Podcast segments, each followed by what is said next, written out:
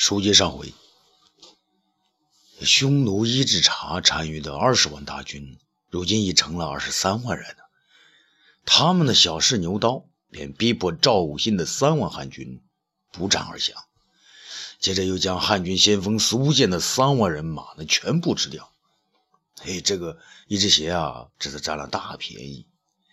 然而啊，老谋深算的伊稚邪不是那种沾沾自喜的人。卫青武刚车的厉害，他未当单于时便早有耳闻。这河套失陷时，他回匈奴的左贤王兵马和废太子于禅的士兵呢，已经把卫青描述成天神一般。第一只邪何尝不想给自己的儿子伊之正报仇？但他如今是堂堂的匈奴单于。不能意气行事，他命令部队只为不打，先看看风向。那果然，时间不久，西线传来了汉将霍去病突袭得手，浑邪王已降，休屠王战败的消息。匈奴单于呢，更不敢轻易开战，只将卫青的八万人马围在黄河以西的沙漠之上。心降匈奴的汉将赵信呢，不失时机的向伊稚喜茶单于呢献上一计，说汉军粮草早已不济，最多只能支撑三日五日，只要将汉军重重包围，断了他们的粮道，不出五日，便会有汉军出降。到那时候，便可活捉汉之大将军卫青。匈奴单于兴奋起来。那兴奋的将右腿呢放在左腿上，并下意识的将右脚上的靴子脱掉，让炉中的这个火舌呢，这舔着自己的脚尖。嘿嘿，汉帝啊汉帝，你们嘲笑我是什么一只鞋？这回呢，我光着脚也能把你们给吃下去。于是呢，他一面围住卫青，一面派出五路探马，四处打听汉军的动静。然而啊，接下来的消息没能让他继续高兴。首先是西线探马来报说，休屠王被霍去病和公孙敖逼在胭脂山下，浑邪王已到休屠王的军中睡降。两天之后，探马又来相报说，李广的三万精兵已从狼山东南的大沙漠中走出，眼下正向基路寨方向运动，三天之后便可到达战场。啊！再过一天，又有探马来报，汉帝派老将军公孙贺十万禁卫军向北增援，不日便可渡河。啊！更让一只鞋吃惊的是，探马来报，一支由数千辆车马组成的运粮大军，正由汉家富庶之地齐国取道西北，向太原郡和朔方郡方向开了过来。六十多岁的匈奴单于伊稚茶急忙派一个亲信前往休屠王处，告诉他丢了单于的妹妹大阙时，那也无所谓。单于呢，不仅不会怪罪，还准备将自己的侄女再嫁过去，给休屠王当新的阙氏。这时，降将赵信呢，又到帐前献了一计，他建议匈奴单于以汉人之道来治汉人，可在。朔方城之北，狼山之东也建一个城池，既能保卫单于庭不受突袭，又可抵抗汉军北上。伊稚常呢点了点头，奖励赵信十名匈奴美女，还将那座城命名为赵信城。看着赵信满意的率领三万降兵离去，伊稚茶便老练的穿上了那只鞋子，然后让部队撤离。卫青被匈奴大军围在沙漠之中，见敌军只围不战，他便知道匈奴啊是在等他大军断粮呢，然后再攻。他让李希检查一下军粮，最多呢还能坚持两天。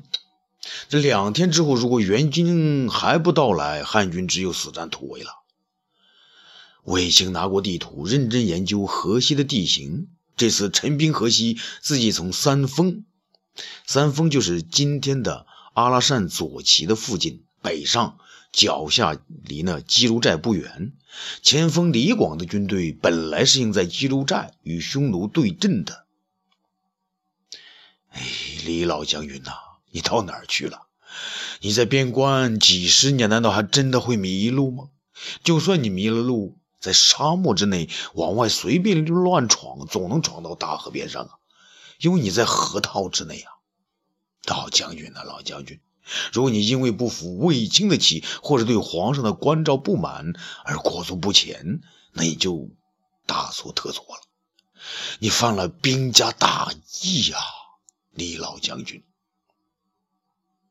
想到这儿呢，卫青是觉得隐隐有些心痛，他不敢多想啊，只好再次展开手中的绢造，看那上面画的地形，从鸡路寨再往前就是阳山，阳山的背面当然就是阴山山脉，离基路寨不远处有个大湖，当地人叫涂深泽。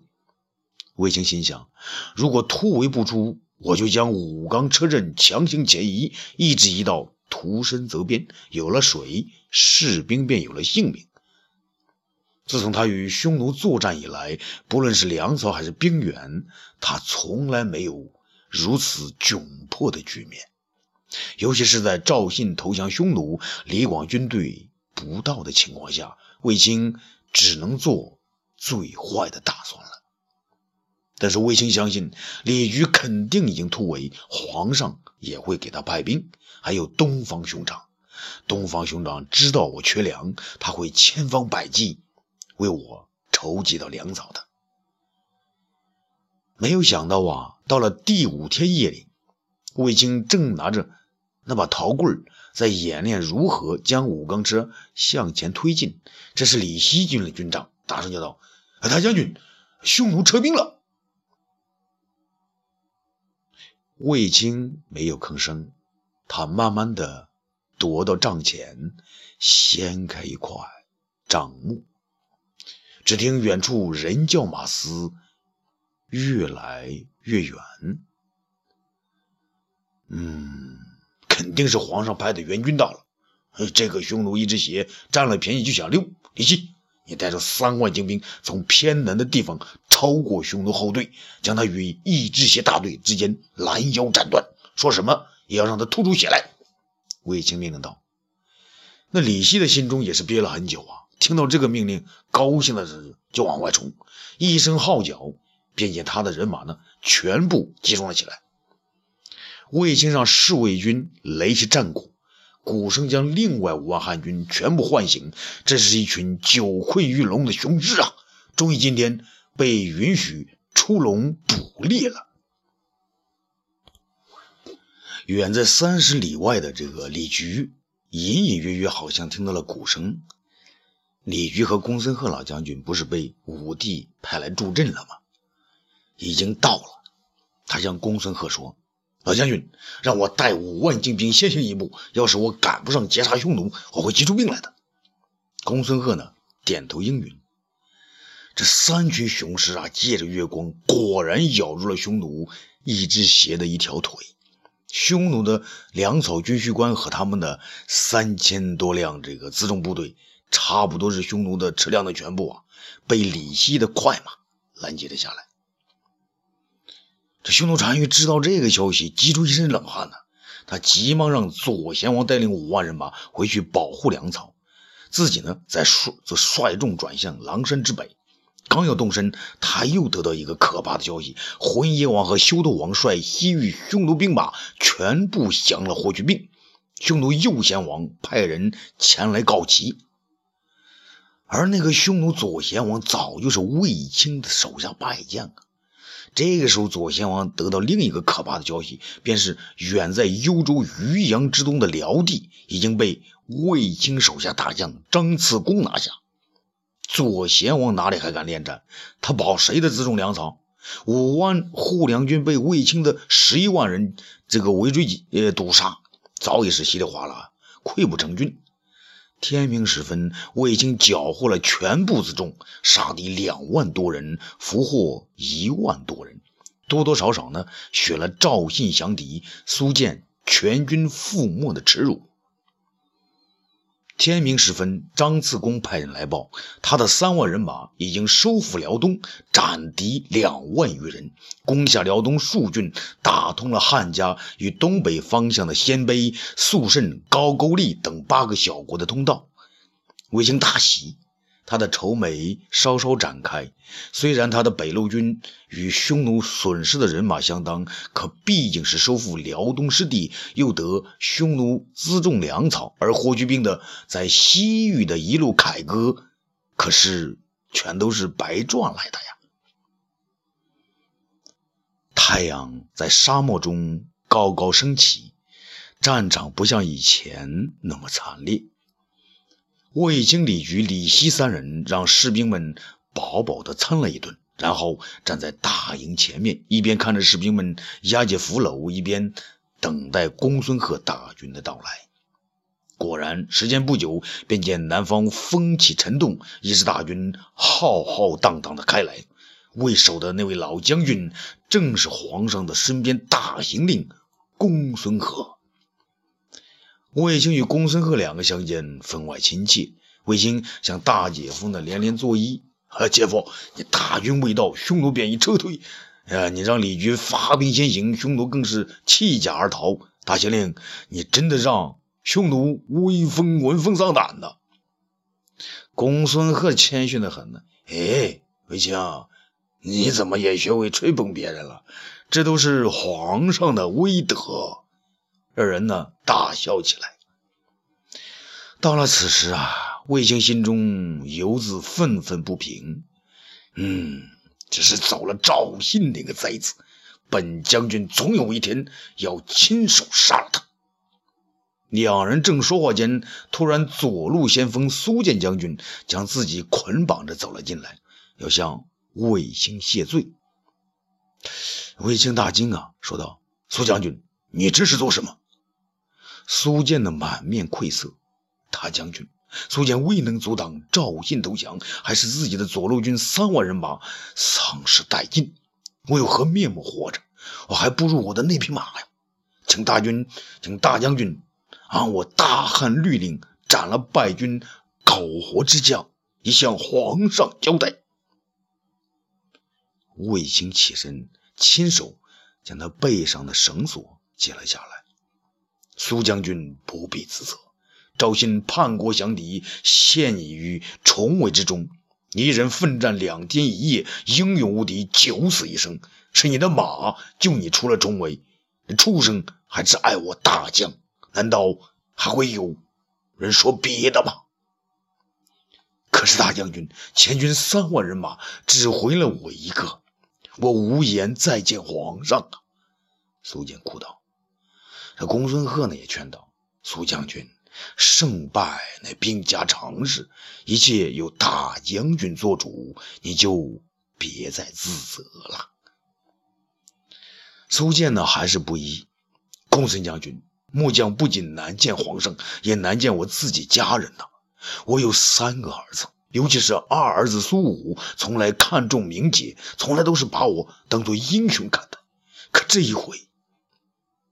卫青呢，大声叫道：“苏将军，你独自一人血雨沙场，勇冠三军，你的马驮你而归，义薄云天。你和你的三万士兵，还有那三万匹马，尽是我大汉的英雄。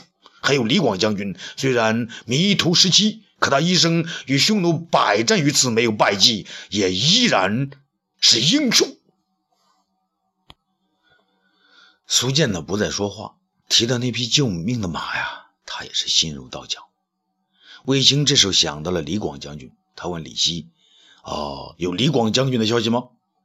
李希答道：“啊，刚才斥候来报，李将军已到吉卢寨之东五里处，他在那儿屯军，不敢来见大将军。”卫青啊，知道李广呢更看重声誉，于是便向公孙贺说：“姐夫，卫青的年轻为帅。”不可面责李老将军，您呢与老将军相识多年，情谊很深，卫青请您前往老将军处加以劝慰，可否呀？公孙贺点点头，说道：“嗯，嗯，那也好。这个老李广啊，有我这张老脸，他就不会放不下架子了。”荒沙无垠，北风萧萧。吉卢寨东边，一些弯弯长长的大沙丘包围着此起彼伏的小沙丘，连绵不断。李广的部队正在这里休息吃饭。他的三万兵马一个不少，情绪饱满，但李广的心情却非常不好，忧心忡忡。啊，这李广也不知道自己为什么会迷路了。自从他明白卫青不让他当先锋，不让他冲锋陷阵呢，他的心里就窝了火。可不是吗？我李广自己还没觉得老，可是皇上和卫青却觉得我李广不中用了。这些天来，李广的心一直不能平静。他从自己的家世想到自己的身世，从自己的命运联想到当今的局势，思潮从来没有这么纷至沓来的袭上他的心头。李广的祖先呢，原来是赵国最有名的战将，名叫李牧。